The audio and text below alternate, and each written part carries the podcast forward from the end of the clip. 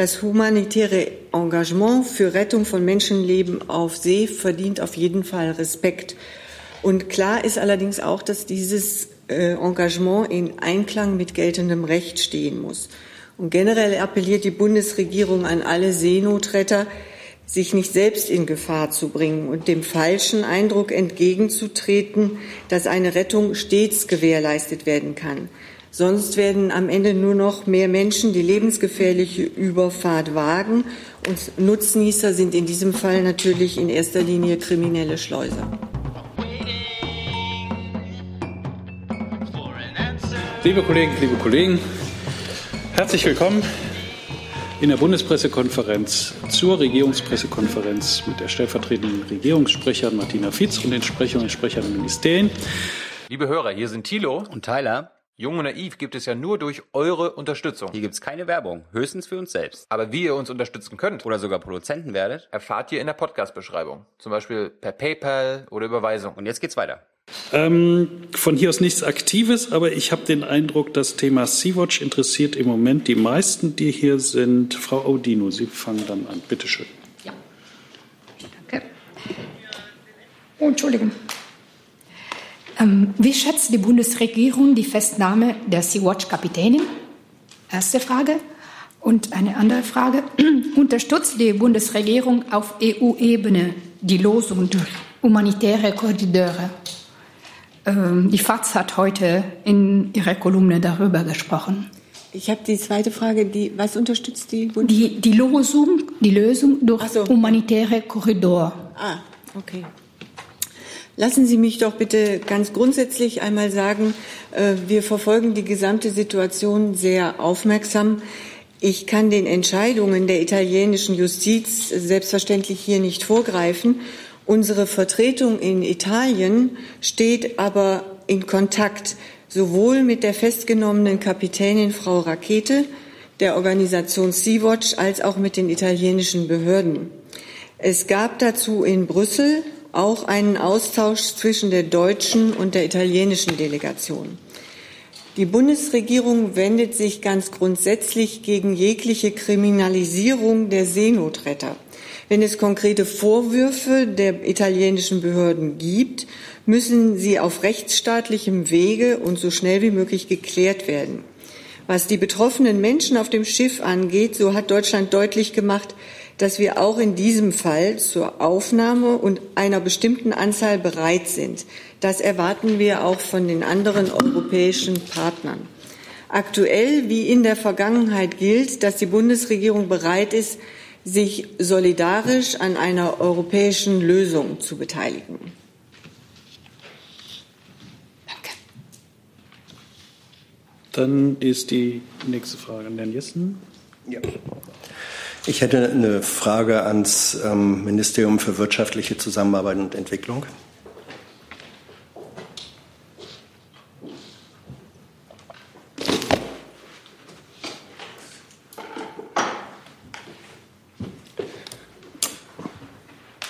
Minister Müller hat sich äh, gestern ja äh, sehr stark dafür eingesetzt, dass es nun ein äh, Signal aus Brüssel geben müsse. Ähm, haben Sie da schon Rückmeldungen, wie das aussehen kann? Äh, wird es seitens der Bundesregierung, namentlich Ihres Hauses, äh, Initiativen für ein solches Signal geben? Und wie gesagt, was kann dabei herauskommen?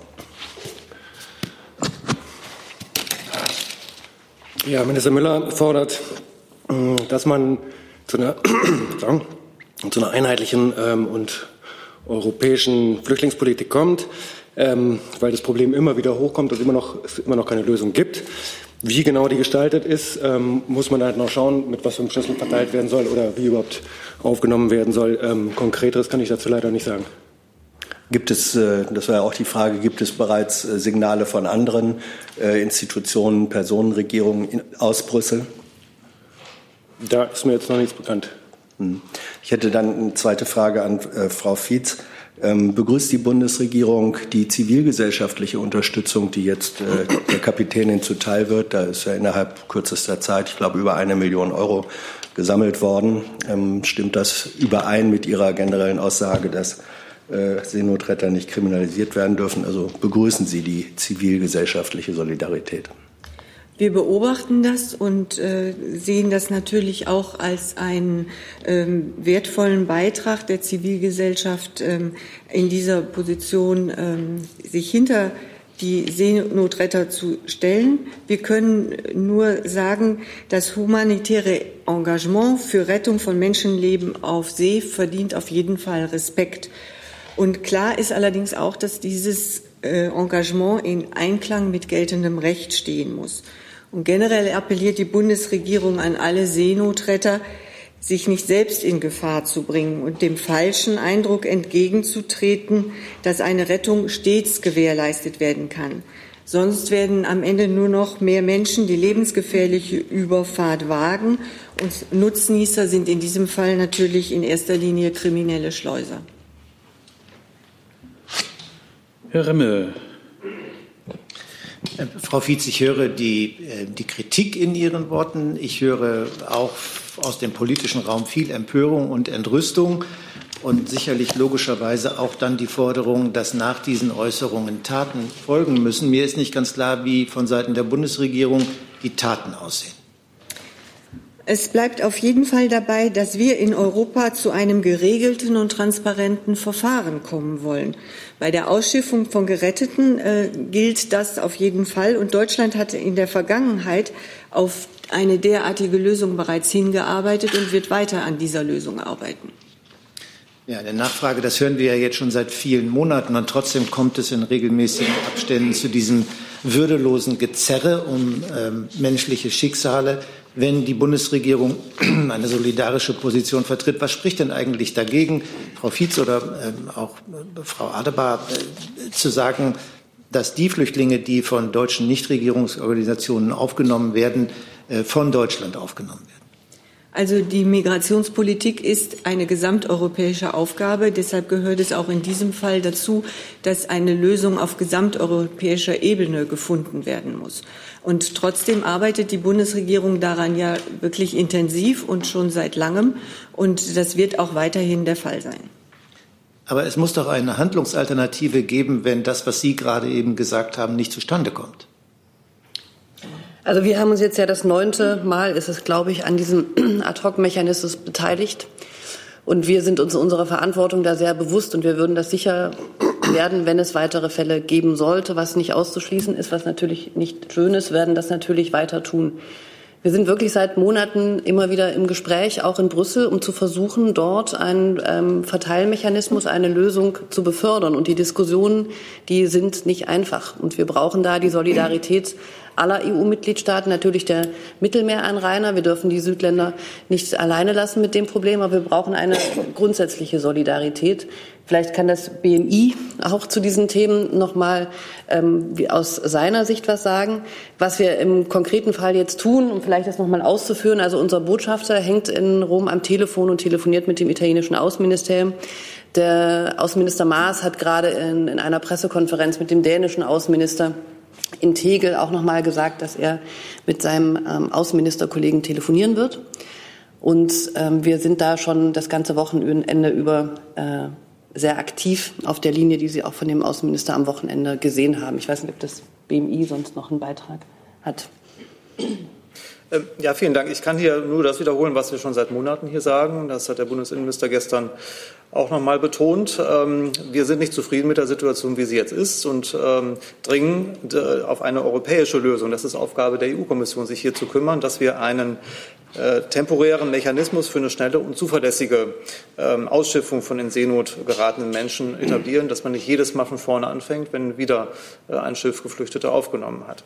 Und langfristig brauchen wir oder nachhaltiger ist eine Reform des europäischen Asylsystems, was dahinter steckt. Hier brauchen wir ähm, eine langfristige Lösung. Das ist Aufgabe der EU-Kommission, äh, sich darum zu kümmern. Frau Kollegin, bitte schön. Danke, Valerie Höhnespiegel Online. Ähm, ich wollte noch mal ähm, Frau Adebar fragen. Sie, Sie haben ja jetzt gerade schon gesagt, dass Sie telefonieren. Wie, wie sehen jetzt die Inhalte konkret? Also Sie können natürlich nichts über die Gespräche selber sagen, aber wie versucht Deutschland da Druck auszuüben, auch auf die italienische Regierung, oder versuchen Sie Druck auszuüben ähm, auf eine Freilassung hin oder auf, auf was genau hin? Und an Herr Grünewälder, Sie haben jetzt gerade gesagt, das BMI ist nicht zufrieden und es müsse eine europäische Lösung geben, aber kann es nicht auch, ähm, ist es denkbar, irgendwie eine Koalition der Willigen, sage ich mal, jetzt nicht nur im konkreten Fall, jeweils nicht als Ad-Hoc-Reaktion ähm, zu installieren, sondern was längerfristiges da aufzubauen?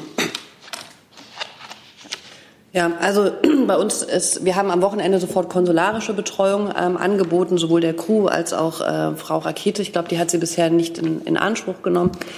Wir sind ähm, am Telefon und natürlich kann ich das äh, dem nicht vorgreifen.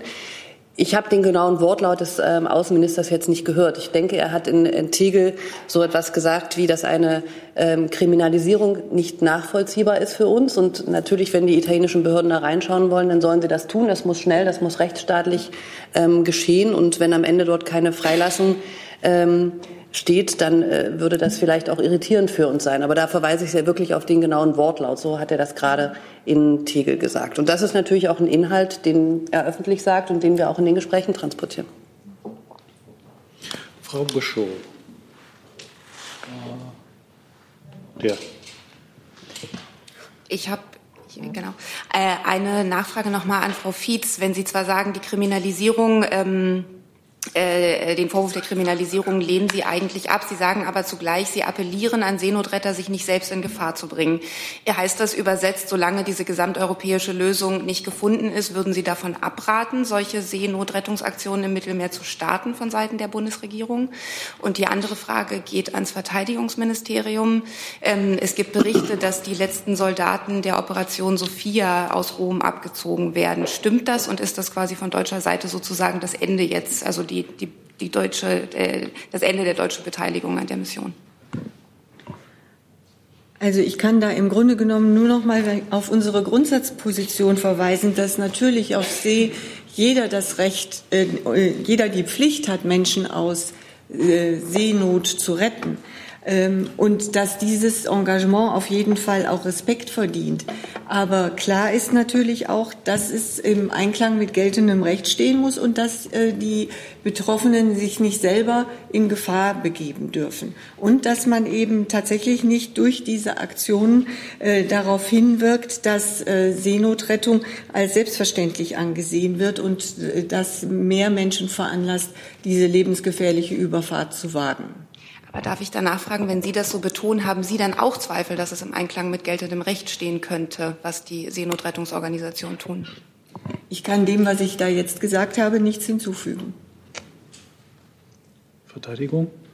Jetzt, wir haben ja schon häufig über die Hintergründe, über den Kernauftrag der Operation Sophia gesprochen. Wir haben darüber geredet, warum wir die Schiffe nicht mehr an der Operation beteiligen.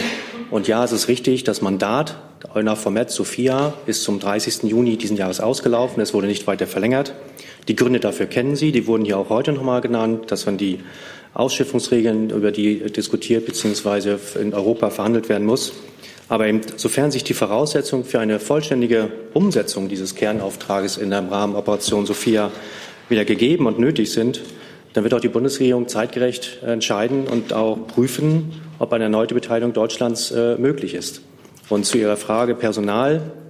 Wir hatten und äh, hatten nicht mehr viel Personal, sondern nur noch in dem Hauptquartier in Rom, was die Operation leitet, zwischen fünf und zehn dort vor Ort. Und die haben ihre Tätigkeiten jetzt am Ende des Monats eingestellt und sind auf dem Weg Ihre zweite Frage, Frau Höhne, war ich eben hinweggaloppiert. Vielleicht rufen Sie noch kurz in Erinnerung. Genau, ich wollte einfach fragen, ob es nicht möglich ist. Also es war ja jetzt Portugal, Deutschland, ähm, Frankreich, die sozusagen jetzt ad hoc reagiert haben. Und ich wollte fragen, ob es nicht möglich ist, da vom BMI oder auch vom, äh, von, vom AA aus eine, einfach eine längerfristige Installation zu schaffen, wo man sagt, okay, diese Länder sind eigentlich immer bereit aufzunehmen ähm, wir, wollen das, wir wollen das jetzt äh, institutionalisieren. Deutschland steht mit Frankreich zusammen an der Spitze der Mitgliedstaaten, die bereit sind, äh, Flüchtlinge aufzunehmen und dazu beizutragen, dass äh, die Schiffe in Häfen im Mittelmeer anlanden können. Ähm, äh, das, das ist aber jetzt davon unabhängig, dass wir trotzdem sagen, es braucht eine europäische Lösung. Es kann sein, dass sich dann an dieser europäischen Ad-Hoc, an diesem Ad-Hoc-Mechanismus nur bestimmte Staaten beteiligen. Die kann so und so aussehen. Es bleibt aber trotzdem so, dass es eine europäische Lösung sein muss. Das ist uns sehr wichtig, weil es eine europäische Aufnahme, aus, äh, Aufgabe ist, es ist eine europäische Außengrenze und die EU-Kommission ist hier in der Verantwortung, ähm, eine Lösung zu finden.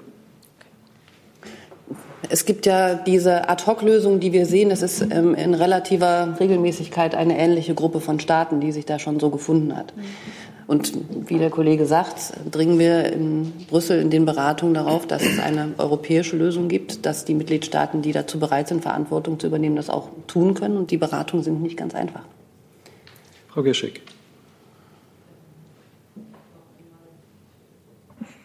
Noch einmal kurz ans Entwicklungshilfeministerium. Ähm, Herr Müller hat ja gesagt, äh, er sieht, dass Frau Rakete in einer absoluten Notlage gehandelt hat und fordert die europäischen Institutionen auf, sich für ihre Freilassung einzusetzen. Ganz kurz, von welcher Rechtsgrundlage geht der Minister da auf und was erwartet er von den EU-Institutionen? Der Minister denkt, dass die Kapitänin ähm, sozusagen für die Menschenrechte eingetreten ist und ähm, dass er da in diesem Fall in einer Notlage gehandelt hat und deswegen fordert er im Prinzip dass, man, dass man sie da wieder, dass man sie wieder auf den freien Fuß setzt.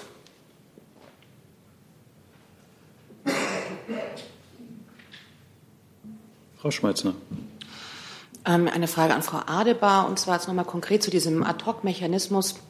Sea-Watch hat ja ähm, äh, den Vorwurf erhoben, dass sich äh, die EU als Institution, aber auch die Mitgliedsländer zwei Wochen lang äh, nicht, äh, nicht gerührt habe, also es keine, keine Antwort gegeben habe. Mich würde interessieren, ähm, wie lange dauert denn das, äh, bis man sich so zu einer in dem konkreten Fall Ko äh, Koalition der Willigen zusammenfindet.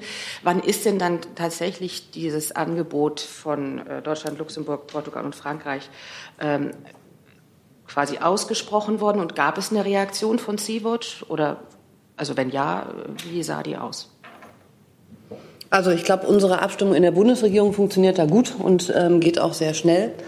Ähm, es braucht auch immer erstmal einen Hafen, bevor man ähm, sich als Mitgliedstaat zusammenfinden kann, zu sagen, wir nehmen die dort von Bord gehenden auf und verteilen die. Ich möchte jetzt hier an dieser Stelle nicht in die Details, wer wann was wie mit wem mit der Brüsseler Kommission bespricht, ähm, einsteigen. Die Kommission ist da auch schon sehr aktiv und ähm, leitet und führt die Gespräche, so wie sie es auch tun soll. Und ähm, am Ende haben wir bis jetzt uns in neun Fällen zu einem, einer Gruppe zusammengefunden, die eine Lösung für das jeweilige Schiff und den jeweiligen Fall gefunden hat. Ich kann fürs BMI noch ergänzen, dass wir sehr zuversichtlich sind, dass eine Lösung für diesen konkreten Fall unmittelbar bevorsteht und sehr schnell jetzt gehen kann. Herr Jessen. Eine Lernfrage ans äh, Verteidigungsministerium. Herr Fähnrich, ähm, ist es möglich, einfach juristisch und politisch möglich, Einheiten der Bundesmarine entweder als Singleplayer oder in äh, Kooperation mit äh, einem anderen Mittelmeeranrainer zum Beispiel ins Mittelmeer zu schicken, ähm, die dann auch gegebenenfalls Seenotrettung betreiben würden, jenseits einer Operation Sophia oder Sophia 2 oder wie auch immer. Einfach nur, ist es möglich, dass Marineeinheiten ins Mittelmeer fahren und dort dann auch Schiffbrüchige aufnehmen, wenn sie auf welche treffen? Wenn Sie in die Historie dieser Operation Sophia reinkommen, war das ja genau der, ich sag mal, der Anlass, dass national am Anfang, lassen mich lügen, welches Jahr das genau war, 2015, ähm, aus einer deutschen äh, Operation bzw. einer deutschen Hilfeleistung eine europäische geworden ist. Ähm, wie jetzt die Voraussetzungen dafür liegen, aber es war ja auch andere Voraussetzungen hinsichtlich der Massen an Menschen, die den Weg aus Afrika nach Europa gesucht bzw. leider auch genommen haben. Und da hat man Hilfe angeboten und die wurde dort auch entsprechend durch Italien angenommen. Das beantwortet aber nicht die Frage, ob es ad hoc möglich ist, dass die Führung der Bundesmarine, dass die Verteidigungsministerin gegebenenfalls äh, entscheidet, äh, Einheiten ins Mittelmeer zu schicken, die dann möglicherweise im Verbund mit äh, Franzosen, Portugiesen, wem auch immer, äh, Schiffbrüche gerettet. Oder im Zweifelsfall auch äh, als Singleplayer.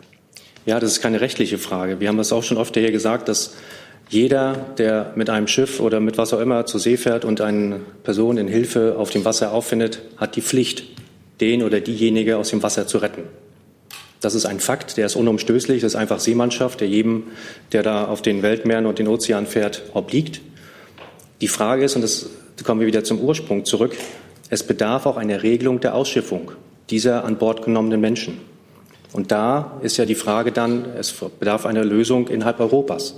Das heißt, Ihre rechtliche Frage ist keine rechtliche Frage in dem eigentlichen Sinne, denn jedes Schiff kann Menschen in Seenot und muss sie retten. Aber die Frage ist, was passiert mit den Menschen danach? Also wenn ich noch eine Zusatzfrage darf. Es, es, ist sowohl rechtlich, äh, zumindest rechtlich möglich, dass Einheiten der Bundesmarine etwa äh, ins Mittelmeer fahren und gegebenenfalls dann in einem französischen Hafen, hat ja auch Mittelmeerzugang, anlegen. Das sind jetzt zwei Spekulationen auf einmal, aber der, der Fakt ist ja wirklich, egal wo sie ein deutsches, französisch, indisches Schiff einen Menschen aufnimmt, ist danach zu klären, in welchen Hafen, und zwar in welchen sicheren Hafen, äh, die Menschen dann äh, gebracht werden können. Letzte Frage zu diesem Thema, Frau Höhne.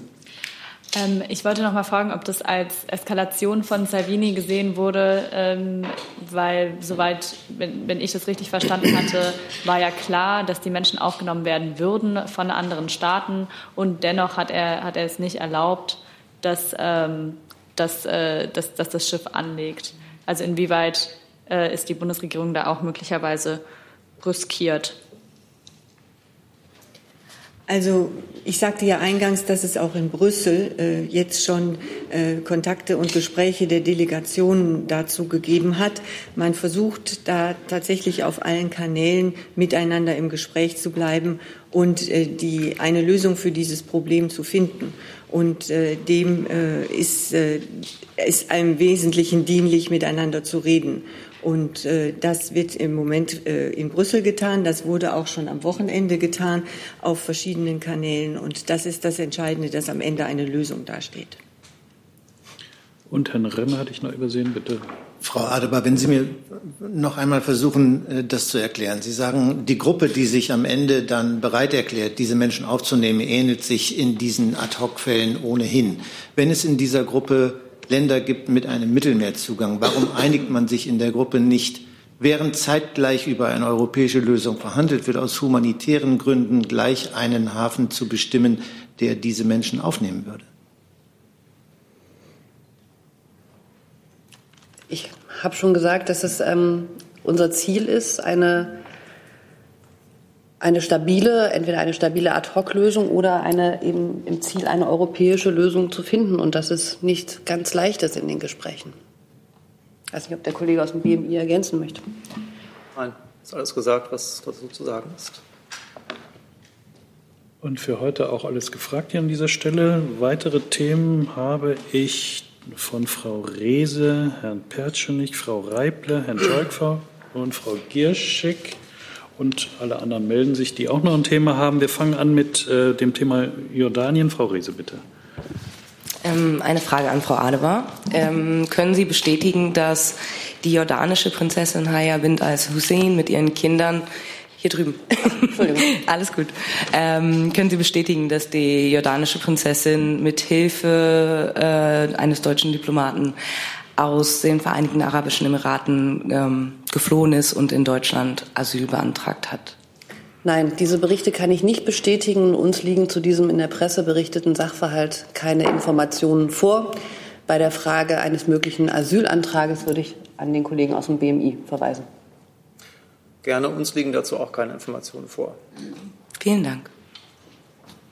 Dann sind wir beim Thema Venezuela. Herr Pertschenitz, bitte. Dankeschön. Frage an Frau Adebar.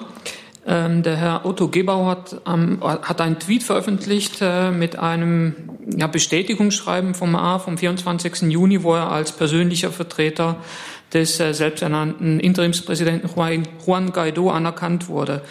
Meine Frage dazu ist, ähm, ist es üblich, dass das AA ähm, solche Bestätigungsschreiben für persönliche Vertreter von irgendwelchen selbsternannten äh, Präsidenten, Gesandten, wie auch immer, ähm, verschickt. Und ähm, wie sieht es oder steht das, äh, dieses, äh, ähm, diese Bestätigung, äh, wie steht das im Einklang mit dem Wiener Abkommen für diplomatische Beziehungen zwischen Ländern? Venezuela ist eine Sondersituation. Ich kenne den Tweet jetzt nicht und habe auch das ähm, Schreiben ähm, nicht, nicht vor Augen. Venezuela ist eine Sondersituation und zwar in der Gestalt, dass wir den Abgesandten ähm, des selbsternannten Übergangspräsidenten Herrn Guaido hier als solchen in dieser Funktion ähm, wahrnehmen. Zu der völkerrechtlich bestehenden ähm, Beziehung zu Venezuela ähm, auch zu ähm, notwendigen Kontakten, die wir mit der bisherigen Regierung noch haben, die nicht politischer Art sind im Moment, haben wir hier oft ausgeführt und auch zu der rechtlichen Situation darauf würde ich verweisen. Zusatz? Zusatz, ähm, ist es also, also verstehe ich das richtig, dass das ein Einzelfall ist, so eine Bestätigung, oder gibt es auch andere Fälle? Ich kann keine weltweite Vergleichbarkeit hier ad, ad hoc darstellen oder aus dem Hut zaubern. Venezuela ist in dieser, äh, in der Konstellation natürlich ein besonderer Fall. Wir haben hier oft äh, darüber gesprochen und die, unsere Zusammenarbeit diplomatisch orientiert sich mit dem jeweiligen Land an den Gegebenheiten. Und in Venezuela haben wir nun einmal diese Situation. Dazu, Herr Jessen. Venezuela hat die Bundesregierung äh, eigene Erkenntnisse über angebliche äh, Folterungen, die an äh, die das äh, Regime Maduro gegenüber einem Soldaten, der des Putsches verdächtigt wurde, vorgenommen haben soll. Sie meinen den Korvettenkapitän? Ja. Ja, wir verurteilen den Tod des Korvettenkapitän Rafael Acosta Arevalo, der am 29. Juni, das war eben vor zwei Tagen, im Gewahrsam der venezuelanischen Sicherheitskräfte starb. Und wir rufen dringend dazu auf, jegliche Eskalation in dieser angespannten Situation zu vermeiden. Unser Mitgefühl gilt der Familie von Rafael Acosta. Wir fordern, dass die Umstände seines Todes schnell und gründlich im Rahmen einer unabhängigen Untersuchung ähm, geklärt werden. Und wir sehen auch, dass ähm, der Tod von Acosta eben eine weitere Belastung zu, einem, zu einer möglichen Annäherung oder einem sich möglicherweise ähm, abzeichnenden Dialogprozess zu einer äh, innerhalb der Konfliktparteien in Venezuela ist. Und ähm, ich weiß nicht, ob Sie es gesehen haben, ähm, mögliche geplante Gespräche wurden jetzt am Wochenende abgesagt. Und das ist ähm, auch erstmal nachvollziehbar ähm, von der einen Dialogseite, dass äh, das so passiert ist. Denn dieser Vorfall ist schon ähm, etwas, was nicht dazu geeignet ist, ähm, die Situation zu entspannen und eine Gesprächsatmosphäre herzustellen. Haben Sie Hinweise darauf, äh, dass es sich, dass es weitere Vorfälle in diesem Zusammenhang gibt? Bislang ist es ja äh, Behauptung und Vorwurf, glaube noch nicht nachgewiesen. Ich kann Ihnen ähm, da heute von hier von nichts ähm, anderem berichten. Auf diesen Fall äh, wollten wir aber auch schon eingehen. Themenwechsel. Frau Reible. Ich habe eine Frage zur Standortvergabe für die Batteriezellforschungsfabrik. Es geht also sozusagen die Frage ans äh, Forschungsministerium, aber auch ans Wirtschaftsministerium. Es gab ja viel Kritik auch äh, an der Entscheidung, dass äh, der Standort nach Münster vergeben werden soll, natürlich vor allem von den unterlegenen Bewerbern. Und ich wollte jetzt fragen, ob Sie noch mal ähm, ein bisschen darstellen könnten, wie dieser Auswahlprozess gelaufen ist und ob es da auch äh, Einigkeit zwischen Ihren Häusern gibt, also Forschungs- und Wirtschaftsministerium, und ob die gesamte Bundesregierung auch hinter dieser Standortwahl steht. Wer fängt an? Würde ich mal anfangen. Bitte. Ja, also die ähm, Genese dieser Entscheidung ist, ist wie folgt. Es gab vor ähm, circa anderthalb Jahren äh, äh, die ähm, Beobachtung, dass wir in Deutschland bei dem Aufholprozess, der ja notwendig ist, um zur Weltspitze in der Batterieherstellung zu kommen, dass diese Forsch also dass die Errichtung einer sogenannten Batterieforschungsfabrik notwendig ist. Diese, ähm, die, äh, daraufhin ähm, ist von der, äh, sind sechs äh, Kompetenzzentren, die wir in Deutschland haben, ähm, von unserem Haus angeschrieben worden oder ähm, die gebeten worden, sich an einem Wettbewerb äh, zu beteiligen.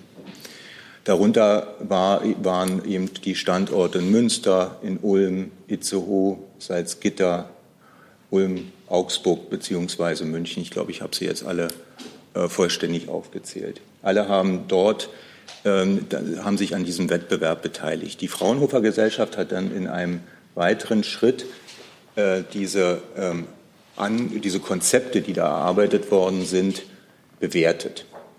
Dann kam eine äh, Gründungskommission ins Spiel, weil wir der Auffassung waren, dass diese Konzepte auch noch mal von der Batterie-Community, wenn man sie so äh, nennen darf, äh, bewertet werden soll. Dabei war nie, und äh, das betone ich, ähm, äh, geplant, dass diese Gründungskommission jetzt einen abschließenden Vorschlag vorlegt. Da das äh, entsprechende Berichte gab es ja in der vergangenen Woche. Diese Berichte sind unzutreffend. Es wurde dann letzten Endes in dieser Gründungskommission auch kein Vorschlag abschließend äh, favorisiert, sondern es wurden die einzelnen äh, Konzepte bewertet, Vor- und Nachteile der einzelnen Konzepte innerhalb dieser Community diskutiert.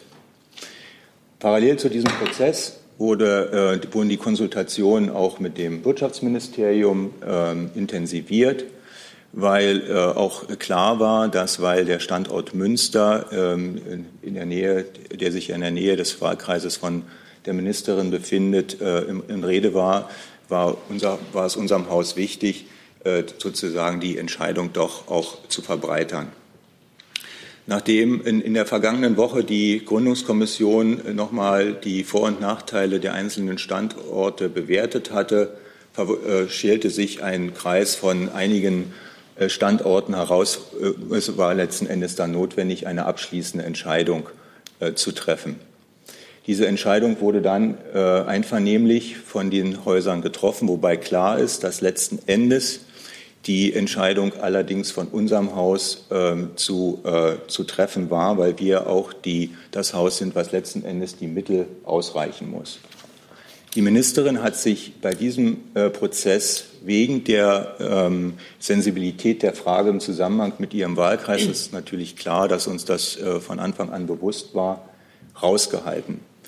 Äh, die Entscheidung ist letzten Endes dann bei uns im Haus auf der Fachebene getroffen worden. Die Ministerin hat sie äh, Donnerstagabend zur Kenntnis genommen, sie dann allerdings am Freitag, weil das eine wesentliche Entscheidung ist von dem Wirtschaft, für den Wirtschaftsstandort Deutschland, nach außen verkündet, bei, diesem, bei dieser Pressekonferenz allerdings den Entscheidungsmechanismus vollumfänglich dargelegt. Äh, dies von meiner Seite vielleicht. Das Wirtschaftsministerium war auch gefragt. Dem habe ich nichts hinzuzufügen. Das hat der Kollege sehr umfassend beschrieben und wie er auch gesagt hat, die Förderentscheidung lag beim BMBF. Vielleicht können Sie aber ergänzen, ob es äh, Kompensationsmöglichkeiten gibt für die äh, unterlegenen Standorte. Ich habe dem nichts hinzuzufügen. Vielleicht kann ich dazu noch etwas sagen. Bitte. Die Entscheidung. Äh, es geht ja nicht nur allein um die Entscheidung für eine Batterie äh, Forschungsfabrik. Das Ganze ist eingebettet in ein größeres Konzept. Ich darf noch mal, wenn Sie erlauben, Herr Vorsitzender, kurz, kurz noch mal einordnen. Die Speicherung von Energie in jeder Form ist eine, äh, eine Frage, eine, eine, eine, wirklich eine Zukunftsfrage. Wir sehen das ja bei der Automobilwirtschaft, E-Mobile. Wir sehen das allerdings auch zum Beispiel ja bei der äh, Energieerzeugung durch erneuerbare Energien. Wir haben, stehen überall vor der Frage, wo wir, äh, wie wir am besten Energie speichern können. Und insofern ist das natürlich ein, ein Punkt, wo, und, wo, wo Deutschland, wenn es jetzt sein, seinen Standard halten will, und der Wettbewerb gerade in diesem äh, Sektor ist enorm äh, scharf in dieser Welt. Man kann sagen, Deutschland ist sie zumindest im Bereich der Herstellung sicherlich im Augenblick nicht Weltspitze. Und da gilt es aber, einen Aufholprozess zu starten. Und diesen Aufholprozess hat die Bundesregierung gestartet. Wir sind, wir sind daran beteiligt durch verschiedene Forschungsprojekte, die wir schon über die vergangenen Jahre immer wieder unterstützt haben. Die, das Wirtschaftsministerium und die, äh, unsere Bundesregierung kümmert sich dann um, den, um die Stärkung der Unternehmen, der Hersteller selbst. So. Und im Rahmen dieses, dieses, dieses Aufholprozesses ist hier zum Beispiel eine, äh, bei der Batterieforschungsfabrik ein Dachkonzept entworfen worden. Das bedeutet, nicht nur der Standort Münster wird letzten Endes jetzt, nachdem die Entscheidung getroffen worden ist, gestärkt werden, indem eben diese Batterieforschungsfabrik von dem Konsortium unter Führung von Professor Winter und Professor Kampter von, aus Aachen äh, erstellt werden soll, sondern auch die anderen äh, Kompetenzzentren, die also, wenn Sie so wollen, bei der unterlegen waren, werden gestärkt werden. Entsprechende Gespräche ähm, werden in dieser Woche aufgenommen bzw. sind schon aufgenommen worden. Also man will dort zum Beispiel in Ulm auch eine, die Digitalisierung der dort vorhandenen Anlagen äh, zur Batterieforschung äh, weiter ausbauen und äh, wie gesagt digitalisieren. Bei den anderen Standorten sind andere Maßnahmen denkbar. Die Gespräche laufen. Es ist also ein Dachkonzept. Und am Ende soll der gesamte deutsche Standort Batterieforschung eben auf eine höhere Stufe gestellt werden. Themenwechsel. Herr Jörg sagt worum es geht. Hm, der Grüne Wälder. Äh, der Minister hat ja letzte Woche hier den Verfassungsschutzbericht vorgestellt und auf meine Frage über tschetschenische Gefährder hat in einem Zwischensatz einen Fall, äh, äh, über einen Fall gesprochen, ganz kurz, äh, wonach ein, ein, eine Person, die wohl aus dem Nordkaukasus ist, seit 14 Jahren hier ist und immer noch die Behörden nicht feststellen können, worum, äh, um wen es sich genau handelt. Äh, haben Sie irgendwelche nähere Informationen zu diesem Fall? Äh, nein, das habe ich nicht, aber Sie wissen ja auch, dass wir uns zu Einzelfällen und grundsätzlichen Erwägungen nicht äußern. Insofern würde es mich wundern, wenn ich da jetzt was hätte. Naja, wenn es der Fall sein sollte, kann ich Ihnen das gerne nachliefern. Das wäre nett, ja. Also Herr Seehofer hat sich dazu geäußert. Dann könnte es eine Nachlieferung gut gehen. Das nächste Thema formuliert Frau Gerschig. Genau, Entschuldigung, das ist jetzt ein bisschen ungünstig mit dem Mikrofon. Eine Frage an Frau Buser.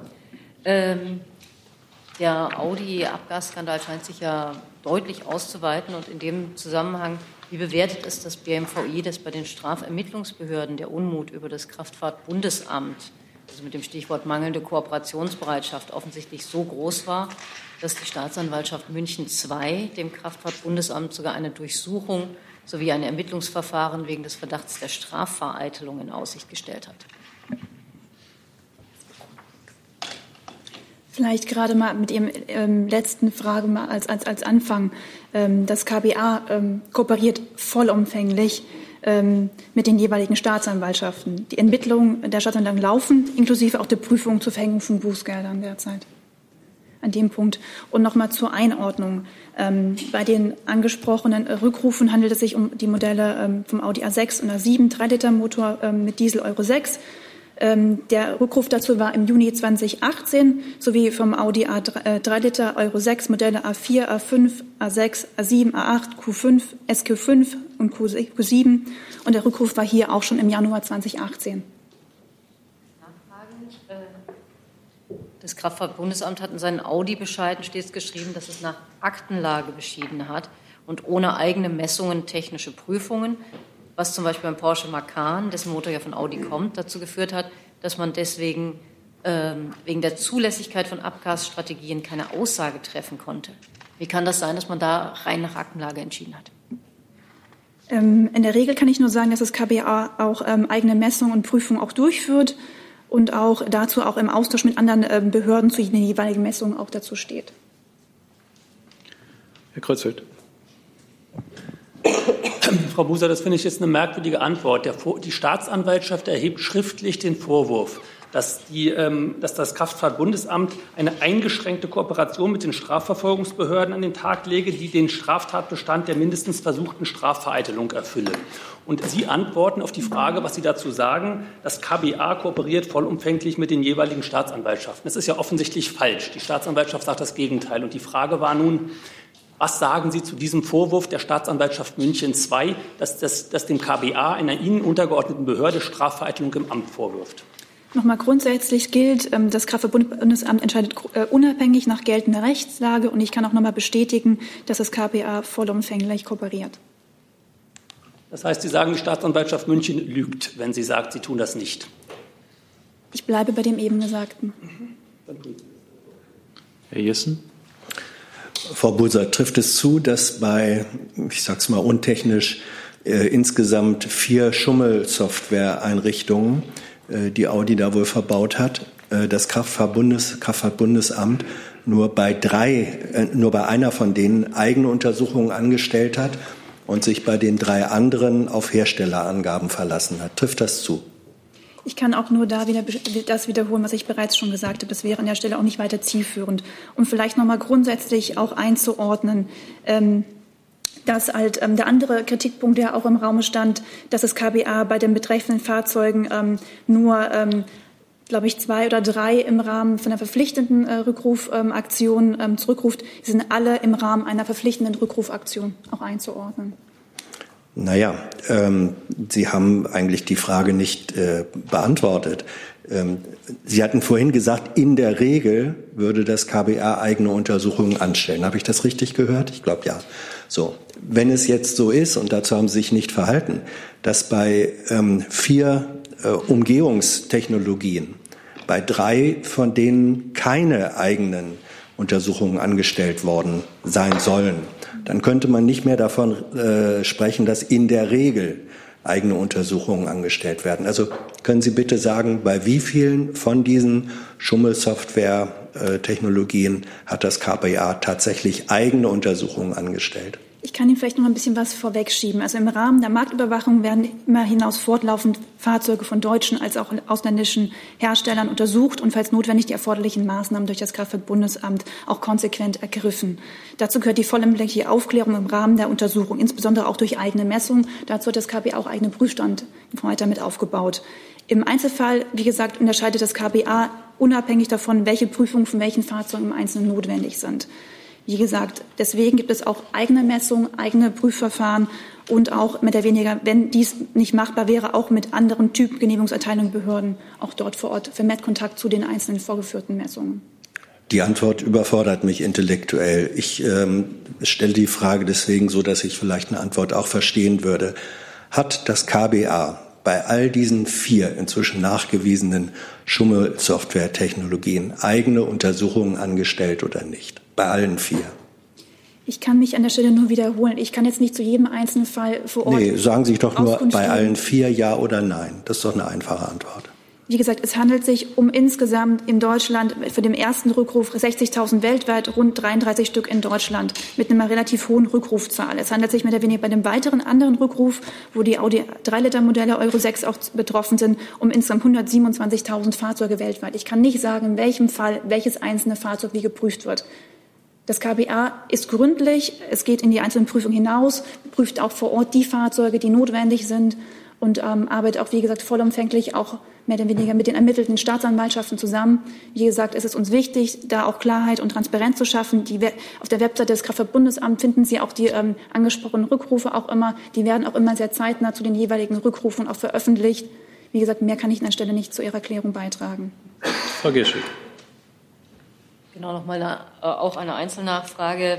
Ähm, ab, Audi, ab 2003 hat Audi äh, in EU4 3-Liter Dieselfahrzeugen eine sogenannte Akustikfunktion verbaut. Und ähm, das stuft das KBA als unzulässige Abschalteinrichtung ein. Ähm, interessanterweise ist aber dem nichts gefolgt. Warum passiert in der Sache nichts, wenn selbst das KBA Dinge als unzulässige Abschalteinrichtung klassifiziert? Ich habe Ihre, Ihre ähm, ersten Teil der Frage, glaube ich, ganz richtig akustisch verstanden. Entschuldigung, das, da geht es um die ähm, von Audi ab 2003 in drei Liter EU Euronorm 4 Dieselfahrzeugen äh, verwendete Akustikfunktion. Da muss ich jetzt technisch auch nicht etwas überfordert, aber das ist eine Funktion, die offensichtlich dem KBA selbst als unzulässige Abschalteinrichtung aufgefallen ist. In der Sache ist aber nichts passiert. Warum? Okay, da muss ich sagen, müsste ich was nachreichen. Ähm, weil es, glaube ich, daran nicht in einem anderen Fall sich dazu handelt, meiner Ansicht nach. Müsste ich nochmal prüfen, was ich Ihnen da nachreichen kann. Herr Kreuzfeld. Ich wollte noch mal nachfragen, ob es vielleicht von anderen Ministerien eine Einschätzung dazu gibt. Ich finde ja die Tatsache, dass jetzt die, äh, ein Vorwurf der Staatsanwaltschaft an mangelnde Kooperationsbereitschaft einer Bundesbehörde von dem zuständigen Ministerium als äh, einfach bestritten wird. Ähm, gibt es da vom Innen- oder vom Justizministerium eine Einschätzung dazu, wie damit umzugehen sein sollte, wenn äh, äh, Bundesbehörden die Ermittlungen der Staatsanwaltschaft aktiv behindern, indem sie die Beschuldigten zuerst informieren und nicht die Staatsanwaltschaft, wenn die neue Erkenntnisse vorliegen? Ich kann Ihnen leider da nichts zu sagen. Ich habe das auch noch heute der Presse entnommen und mehr weiß ich zu diesem Sachverhalt nicht. Dem kann ich mich anschließen. Wird sich das noch ändern, wenn Sie da gerade erst von erfahren haben, dass Sie vielleicht später uns dazu was sagen können, wie Sie das einschätzen? Also Ihre Unterstellung teilen wir erstmal nicht. Und insofern äh, zu laufenden Ermittlungsverfahren zur Arbeit der Staatsanwaltschaften vor Ort ist es nicht Sache des Bundes, von Bundesbehörden, von Bundesministerien Stellung zu nehmen. Herr Kreuzfeld, Sie stehen jetzt auch auf der Frageliste. Nee, das, das, hatte sich damit erledigt. Dann ist Herr Gabel dran. Bitte schön. Gabel, Neue Berliner Redaktionsgesellschaft. Eine Frage ans Bundesgesundheitsministerium zum fairen Kassenwahlgesetz.